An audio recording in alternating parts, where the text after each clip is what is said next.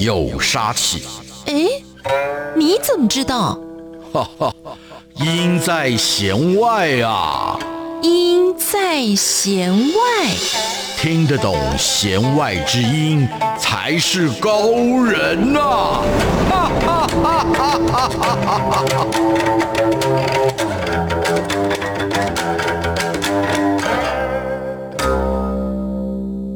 让听音乐不再只是听表面。大家好，我是谭志毅，用音乐带您走进心里面。大家好，我是戴胜峰。让我们一起来进行今天的弦外之音。老师，我们知道呢，音乐是可以模拟人的心情，没有错，对，可以模拟出呢人的喜怒哀乐的感觉，是对。所以，其实当我们人在某一个情绪出现的时候呢，可能会相对应的有一些音乐是可以来对照的。没有错，其实呢，从情绪跟音乐的关联性这个部分来讲呢，我们就会发现呢，在不同的情绪状态之下呢，其实适合非常多不一样的音乐类型。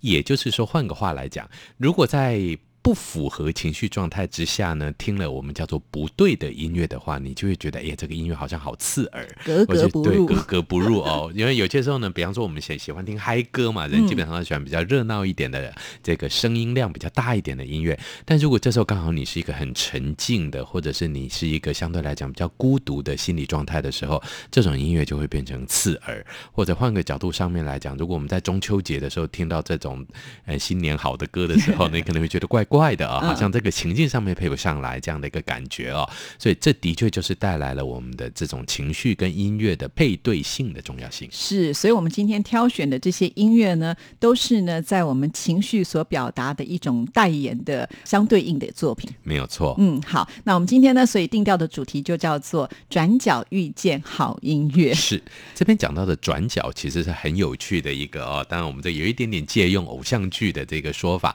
什么叫做转角呢？其实就是我们人生的一个转折的一个时间点呢。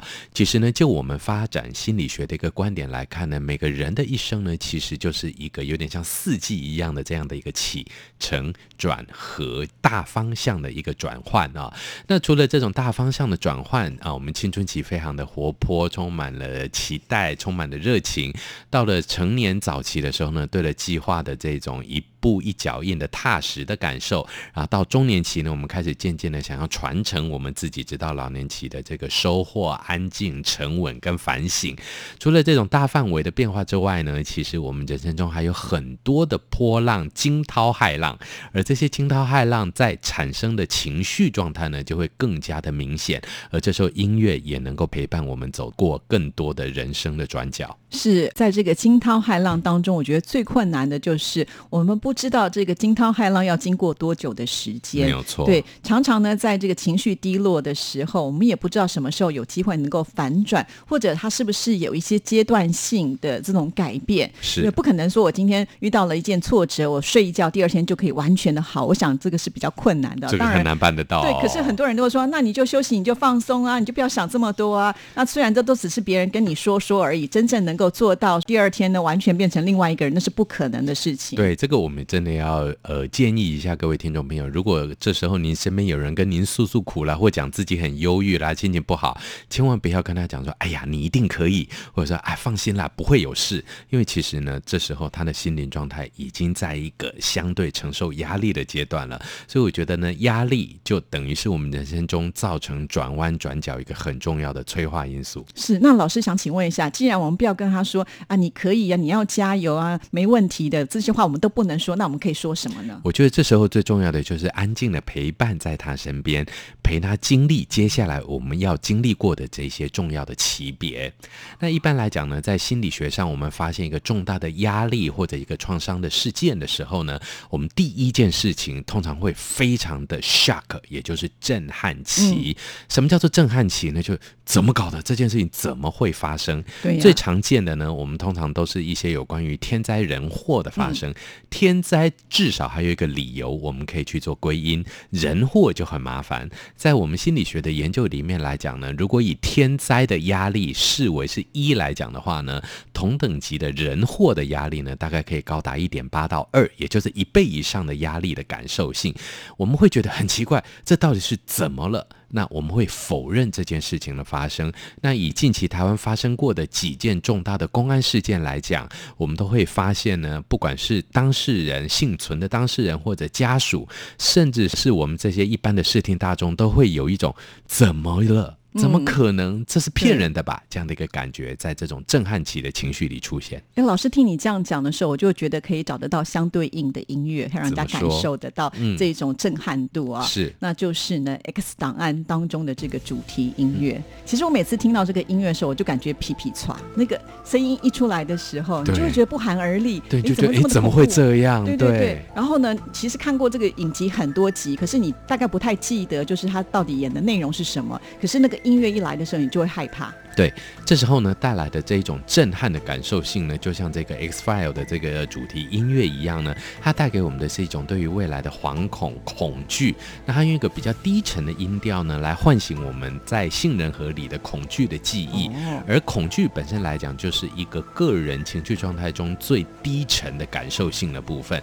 那这时候我们会拒绝承认它，我们这时候呢，会有一些相对来讲比较去逃避的这种感觉。那我相信这个音乐就能符合。这样的一个心态，对啊，其实老实讲，这样的音乐听起来它是很单纯的，然后不断的在重复那样子的一个旋律，是再加上呢，它会用了一些电子合成的这种效果，让我们听起来就觉得好像是不符合现实的感受。没有错。那在音乐创作的这个部分呢，我今天倒是有个小故事可以跟听众朋友来做分享啊。其实当时的这个影集的导演呢，他有要求呃，这位就是配乐家，他的名字叫做 Mark Snow，呃，跟他讲说呢，呃，你就要保持简单的音乐，有点像是童子军呢，他们要去露营，然后呢，就搭着这个萤火，很开心的在吹口哨，是可是突然之间。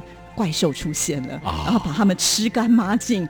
哇，他其实只有给他这样子一个线索。那这个 Snow 呢，他就会去想说，到底我要怎么样做这个音乐？其实他被打枪了很多次，是。所以好的音乐作品也不是说一次 OK 的，哦，没有错。结果有一次呢，他在家里面的呃，就是他的音乐工作室，不小心他的手轴去撞到了他的合成器。那当时呢，那个音色设定的时候呢，就是有一个 delay 的效果，是就是有那个延迟音的感觉。嗯、他突然发现说，哎，好像呢有一点那个恐。惧害怕的感觉出来了，于是呢，他就开始从这里面呢着手去做，然后加了一些口哨的声音，可是是用这个电子合成器做的口哨的声音，但听起来有点蠢啊。那很好笑的是，他的太太刚好经过他的音乐工作室，就说：“哎，你到底在玩什么样的东西？”他就把他的太太拉进来，说：“帮你跟着我们一起来吹口哨。”没有想到呢，他太太的这个口哨声跟这个电子合成的口哨声呢，是一拍即合，就演绎出了像这样子的一个音乐作品。可见太太的口哨声多恐怖啊！原来你听到的重点是这个，呃、是，果然心理专家听的就是不一样。呃、但真的非常的有趣，所以有的时候，呃，当你可能挖空心思要去做一件事情，不一定会成功，但一不小心呢，可能会造就了另外一种成果。因此，我觉得这也是要鼓励所有的听众朋友啊，这个人跌倒不会永远躺在地板上，只要你有心的话，还是有机会站起来。对，所以呢，在这个短暂的这种震撼的拒绝期的时候呢，其实这首音乐很能够代表大家的心情的。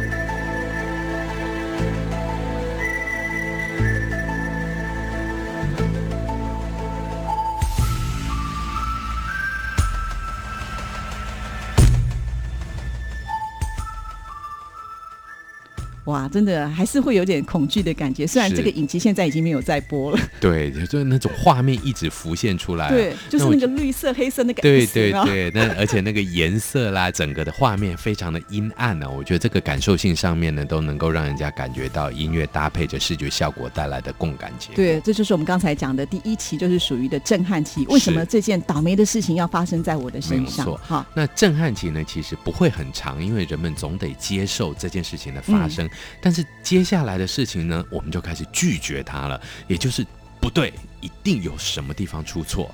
这时候呢，人们会出现一个非常看起来很愚蠢的，就是哎，寻找一切好像这件事情应该是假的的证据。嗯，那我们最常遇到的一个现象呢，通常会发现就是会否认所谓的讯息来源。比方说，在我们犯罪的这种加害者、被害者的现场的时候，啊、呃，有些时候呢，警方在通知被害者的家属的时候，被害者都会这么的说：“你一定是诈骗集团，哦，你一定是骗人的。”不可能！我刚刚才跟我儿子联络，不可能！我刚刚才跟我女儿联络，才一个小时以前，怎么可能一个小时以后就车祸？怎么一个小时以后就被杀了？诶，这个是在我们犯罪防治的现场上常听到的被害者家属的反应。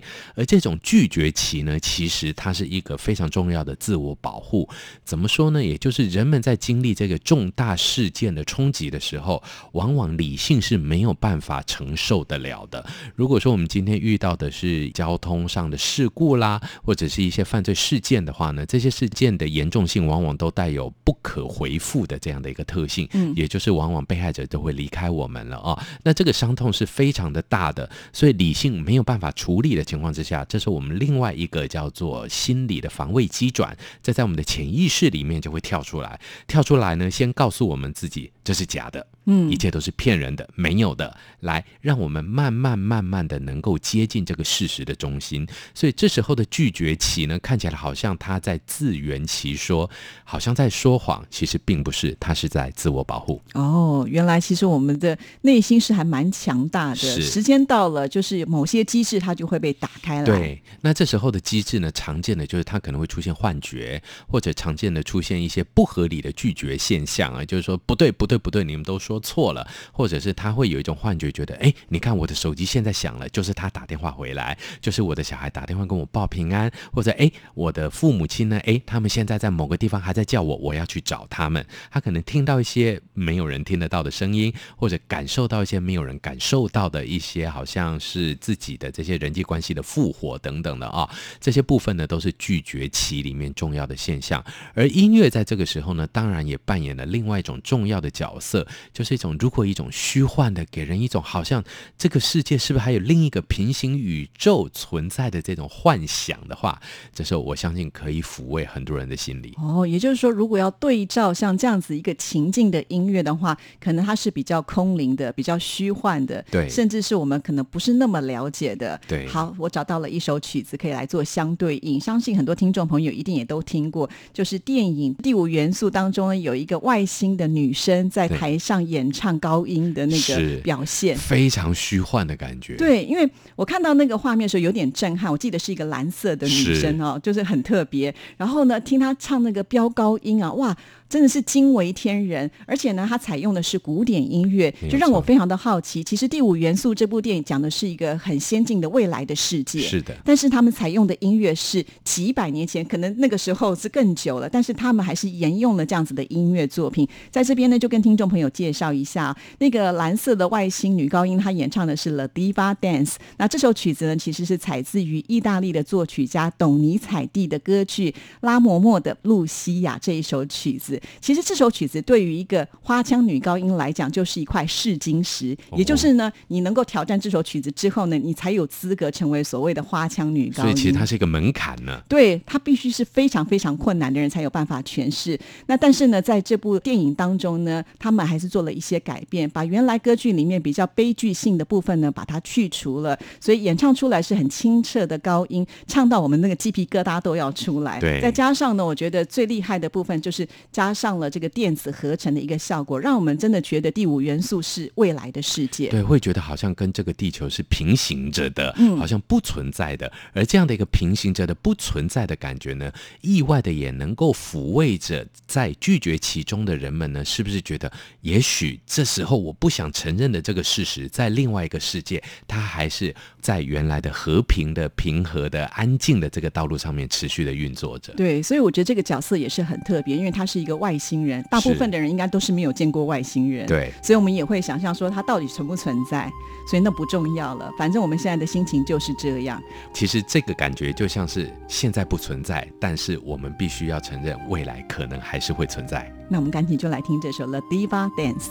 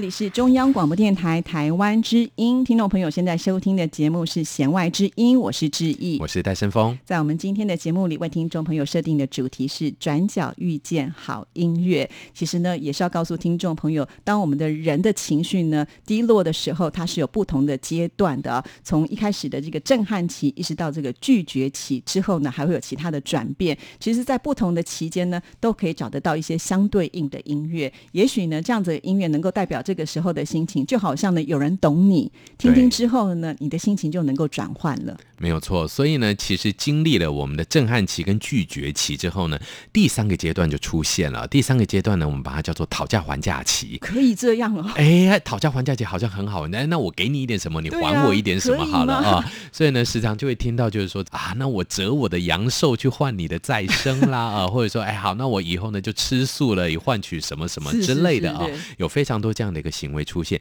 其实讨价还价期看起来呢，我们叫做幸存者，或者就是这个被害者呢，他的精力是慢慢恢复了，因为他开始走出来，至少愿意讨价还价。嗯、很多人会觉得啊，这事情应该就过了吧，哎，然后会严厉的指责，或者会告诉他说。放心，他回不来了。你这样做是没有用的。其实各位，这也是一个相对会造成更大的压力点的地方。我们在面对这种讨价还价期的亲人或者是被害者的时候呢，我们应该去同理他讨价还价的想法，应该知道说，我知道你现在很痛，你希望用你的阳寿去换一些什么回来，但是你的阳寿呢是属于你个人的，并不会有交换的特质。这样的一个状况来去做这样的说明呢，我觉得会比较的适合。所以在这样的情况之下呢，我们都会发现讨价还价期的朋友们呢，会出现的好像他有用不完的活力，用不完的体力去讨价还价，然后呢去拜神啊、拜佛啦，好像永远都不会累。其实反过来讲，这时候他已经在心力交瘁的最紧绷的状态了。这个紧绷状态呢，其实延续着后续的危险期就会到来哦。所以我们都会建议呢，在这个时候，我们应该要鼓励身边的朋友们放松心情，是不是能够有更多更具有疗愈的、更具有软性的一些刺激，或者是一些音乐来抚慰他的心。真的，我觉得在这个阶段应该是最难熬的，就是他已经用尽了任何的力气，想要挽回一些什么事情，但他根本就做不到。没有。其实他心里明白，但是他不能不去试，因为呢，这个就是我们刚才讲的，这个心里面有一些机制，他总是会去做这样的事情。所以对大家来讲，都是会碰到这样的状况。这个时候呢，我觉得可以做相对应的音乐呢，也是一部电影的这个原声带。你看，所以我觉得电影音乐真的要好好的欣赏，太多的宝藏可以从这里面挖出来了。没有错，今天要来介绍呢，就是双峰的这个主题歌当中的《Falling》这首歌曲啊。那这首歌曲呢，演唱者呢是 Julie Cruz。他的声音真的是充满了唯美，而且带着一种慵懒诡谲的气氛。我觉得在听他唱歌的时候，有点像是被蒙上了一层薄薄的雾，你看不太清楚。哦、可是呢，你就会觉得，哎，这样的情景是非常的唯美啊。尤其他在演唱这首曲子的时候呢，这个旋律本身就非常的动听，再加上电吉他啦，还有钢琴，还有呢，就是这个 Julie 呢，他自己本身的声音是带有那种叹息的气音。哇，我觉得真的有一种如梦似幻的感觉。那呈现出来就是空。飘渺，我觉得应该是蛮符合这个情境，这个时候他们所演唱歌曲的感受吧。没有错，其实呢，在怀假期的时候，最重要的就是呢，啊、呃，我们所有的当事人呢，都是对着一个虚无缥缈的对象来做讨价还价。所以呢，其实我们致意推荐的这一首乐曲呢，给人的感觉就非常有这一种，好像跟着神明、跟着空灵、跟着一个不存在的东西，我们来讨价还价。这个讨价还价呢，应该会失败，但是呢，某种程度上面呢，我又抓到了一点。点点什么？虽然像是雾，手伸出去抓不到，但是我的眼睛却扎扎实实的看到了雾的存在。所以其实这就是一个非常有趣的一个空灵跟实际的对比。而这样的一个对比呢，慢慢慢慢的，的确能够让当事人的心境缓和下来，降低他讨价还价所带来的这种过度的心力交瘁现象。是，那我们现在呢，就来回味一下。虽然这部电影距离现在很久，可能很多年轻朋友们也没有看过，嗯，但是我相信这样的音乐。你一听就会觉得相当的震撼，Falling。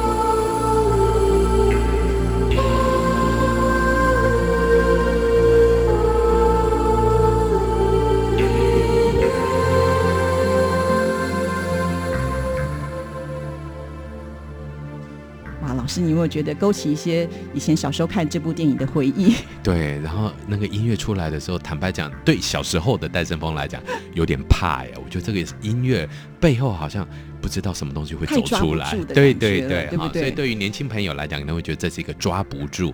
但是呢，对于我们。在生命转弯处的朋友来讲呢，这种抓不住的感觉，也许正好可以让他填入更多自己的害怕，填入更多自己的焦虑，让他获得缓和。对，就是这些害怕的感觉，势必要让他们释放出来。这段讨价还价期间，就是要稍微的喘口气，平衡一下。那接下来呢，就要进入到哪个阶段呢？在过了讨价还价期之后呢，我们渐渐可以发现，讨价还价最后会是失败的，因为呢，所有的讨价还价都不能改变事实已经发生了这样的一个现象啊，所以渐渐的到了第四个阶段呢，我们就进入了接受期。这个接受期呢，可以说是所有的阶段里面最长的一个阶段哦。是哦。对，我们要慢慢慢慢的呢，让我们已经发生过的这些重大的伤害啦，或者是生命的转折、压力事件呢，成为我们生命的养分。所以接受这个部分呢，有分成非常多的感受。比方说，我们情绪上接受，我们开始接受自己必须要悲伤，我们开开始要接受自己必须经历失落感啊，这种 lost 的感觉。那第二件事情呢，我们认知上也要改变，我们要知道对方回不来了，或者我们要知道呢，这是一个不可逆的事故，永远再也不会人死复生这样的一个现象啊。所以呢，这时候的过程就很个别化，嗯，很。独自的一种感觉，因此呢，我们会发现，在接受期的过程中，每一次的接受，对于这一些幸存的当事人或者生命压力之下的这一些朋友们呢，都是一个非常深沉的，好像自己啊又被掏空了一点。啊，又被掏空了一点的这种痛的感觉哦，所以呢，其实我们在心理学的研究里面都会发现呢，虽然它的名词这个阶段名叫做接受期，其实倒不如说是呢一种把自己挖空了，填入新的能量的级别，所以这是一个非常需要长时间酝酿的级别。也就是说，要把你那些伤痛通通都要掏空之后，你才有办法去接受一些新的没有心情进来。对，所以在接受的这个过程中，其实必须要经历到最多的情绪状态，就是绝望感啊。其实当时我知道这种绝望感要找音乐的时候真的很困难，因为一般的音乐家没事干嘛做一些绝望的音乐？谁要听呢？对不对？对，我怎么能推广说，哎，各位听众朋友，大家好，我今天要来推广的就是绝望的音乐。没有错，我这样介绍应该没有人要听吧？对不对？是。但是呢，只要是有这样子一种情绪的表现，绝对会有音乐家能够把它做出来。毕竟音乐家也是人嘛，而且呢，音乐家更厉害的就是可以透过他的音符来传递这一些情绪啊。如果从这个角度来看的话，确实也找到一些呢是属于比较绝望的音乐作品啊。像我们今天要为听众朋友来安排的，就是西贝流士的《悲伤圆舞曲》。这位西贝流士呢，他是芬兰的音乐家，在一九零三年的时候完成了这一首管弦乐曲《悲伤圆舞曲》。那其实这个曲子呢，原本它是为戏剧《死》所写的一首曲子，呃，描写的呢就是一个即将要离开人世的女子，听到了圆舞曲的旋律之下呢，她就从梦中。起来，呃，跟大家一起跳舞。当这个舞会进入到高潮的时候，在门口就听到了死神在敲门。哇！所以表现出的就是那种死亡的气息，可是呢，却在这个优雅的乐声当中层层逼近。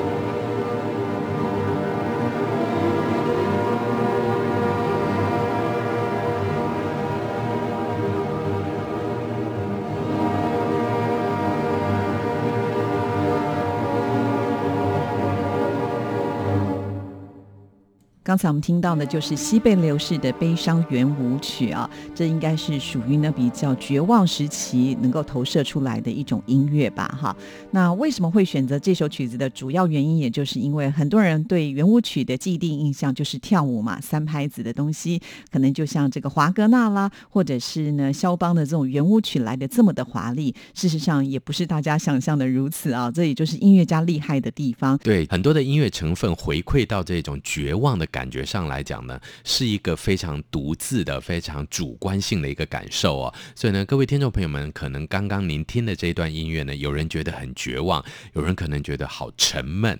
那这些呢，都是我们主观的感受，都没有任何的问题的。对，尤其我觉得在音乐的铺排上，它绝对不是一开始就让你觉得是非常的低落，因为在音乐当中会有很多的相对的比较。没有错，可能在前面的时候，他会告诉你比较平静的感觉，到后面呢，他才会做一些转折，这样子呢，他才会有一个对比的表现。如果呢，他从头都是悲苦到尾巴的时候，你可能也感受不到其中这个悲的威力了。对，所以呢，一直处在一个压力很深的状况的时候呢，其实人们也会最后没有办法去承受哦，最后就会解离了。我觉得这样的一个情绪状态也是一个非常不好的现象哦。对，在我们经历了这个接受期，渐渐的认同到啊，对，我把自己掏空了，我渐渐还是要走回正常的生活状态的时候。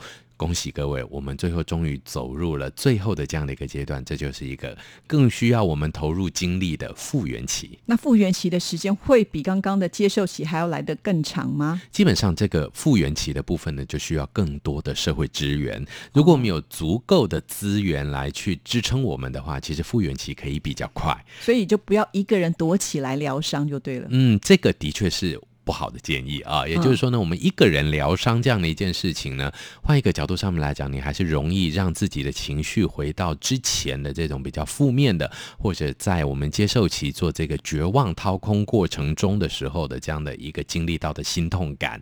那我们不希望呢，这样的一个心痛感呢，在复原期的时候呢，扰乱了我们复原的步伐。所以其实我们在复原期的时候呢，都会希望有一些陪伴。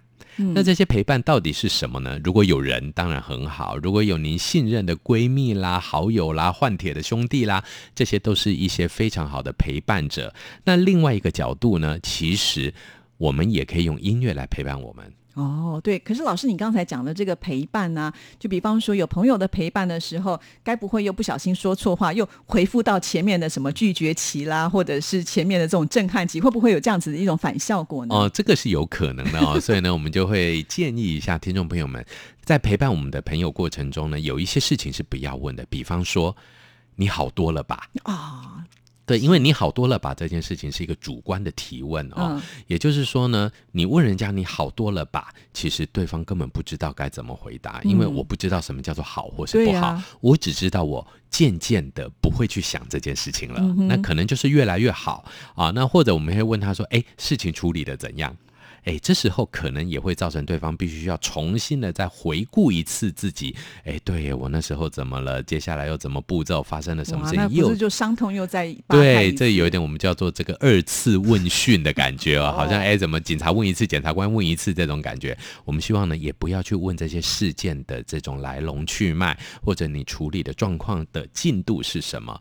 比较好的陪伴呢，是带着我们的当事人呢，建立新的连接。比方说，带他出去走走。看看不一样的东西，比方说让他们听弦外之音的节目。啊、那当然喽，哎，不过呢，如果是忠实听友的话呢，这就不是另外的声音，这是一直陪伴在你们耳朵边的好声音呐、啊。对呀、啊，因为在节目当中，我们真的是播了很多的这些音乐。以前你可能就听到说啊，这也许就是某一首古典音乐，或者这就是某一首的这个电影的配乐，我们已经很熟悉啦。但是借由戴老师的这个介绍之后，你就发现其实他们都是有功能的，没有。只要我们挑对了我们自己的心情。符合可以听的音乐的时候，那就是一拍即合，而且会有一个加成的效果。没有错。那相反的，如果呢你没有听我们节目，却配到了不一样的音乐的时候，可能会加重你伤痛的情况的时候，那就不是一件好事情了。所以这就是我们节目存在的一个最重要的原因了。是，所以音乐在陪伴的历程中呢，扮演了非常重要的催化剂的角色啊、哦。我们觉得这有点像是一个触媒一样啊。嗯。很多时候呢，也许就是哎两个好朋友大家约去 KTV 大吼一场啦，或者唱一些自己喜欢的歌曲哦，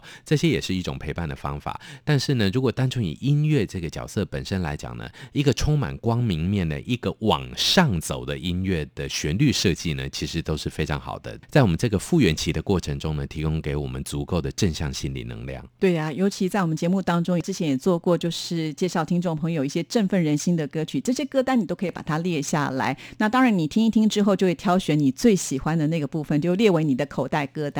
下次你的情绪呢需要去做调整的时候，就不妨可以把它拿出来听了啊。那我们今天为听众朋友来选播的呢，就是德国作曲家奥福他的大型合唱还有管弦作品啊。这首曲呢叫做《布兰诗歌》，相信听众朋友呢一定都听过，因为有太多的电视、电影或者是广告配乐会出现，它的气势磅礴，节奏呢虽然是很简洁，但是很有力。一听之后你就觉得哇，充满了能量。嗯，我觉得这样的一个歌曲呢，非常适合在复原期的的时候呢，作为自己的这个打气歌单哦。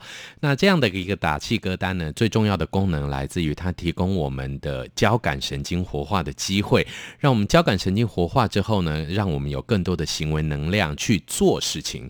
那我们都会发现呢，在经历了重大的人生转折事件之后呢，很多人会因为忧郁的情绪、忧伤的感觉呢，而显得行动力比较不足。而这时候呢，一个振奋人心的音乐呢，能够激活交感神经之后，让我们勇敢地踏出去。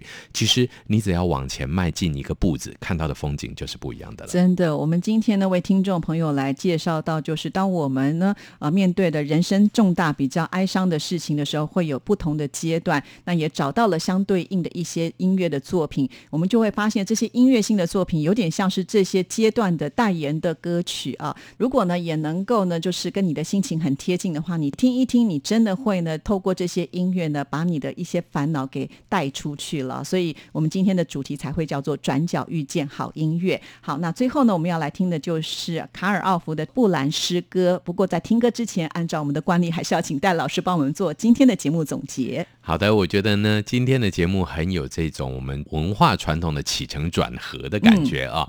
也就是说呢，当人们呢在生命的历程中发生了一些重大事件的时候，免不了的会带来我们的震撼感觉，甚至我们拒绝承认它的存在，或者是呢跟这样的一个悲剧呢做讨价还价的动作。最后我们不得不接受它，并且走上了复原的人生。在这样的一个五个阶段的过程中呢，音乐都会是我们很好的朋友，而这些朋友的陪伴呢，我相信更能够加速我们回到正常的生命轨道上。好，所以我们今天最后这首歌曲呢，是振奋人心的，希望我们明天都会变得更好喽。谢谢听众朋友的收听，祝福您，拜拜，拜拜。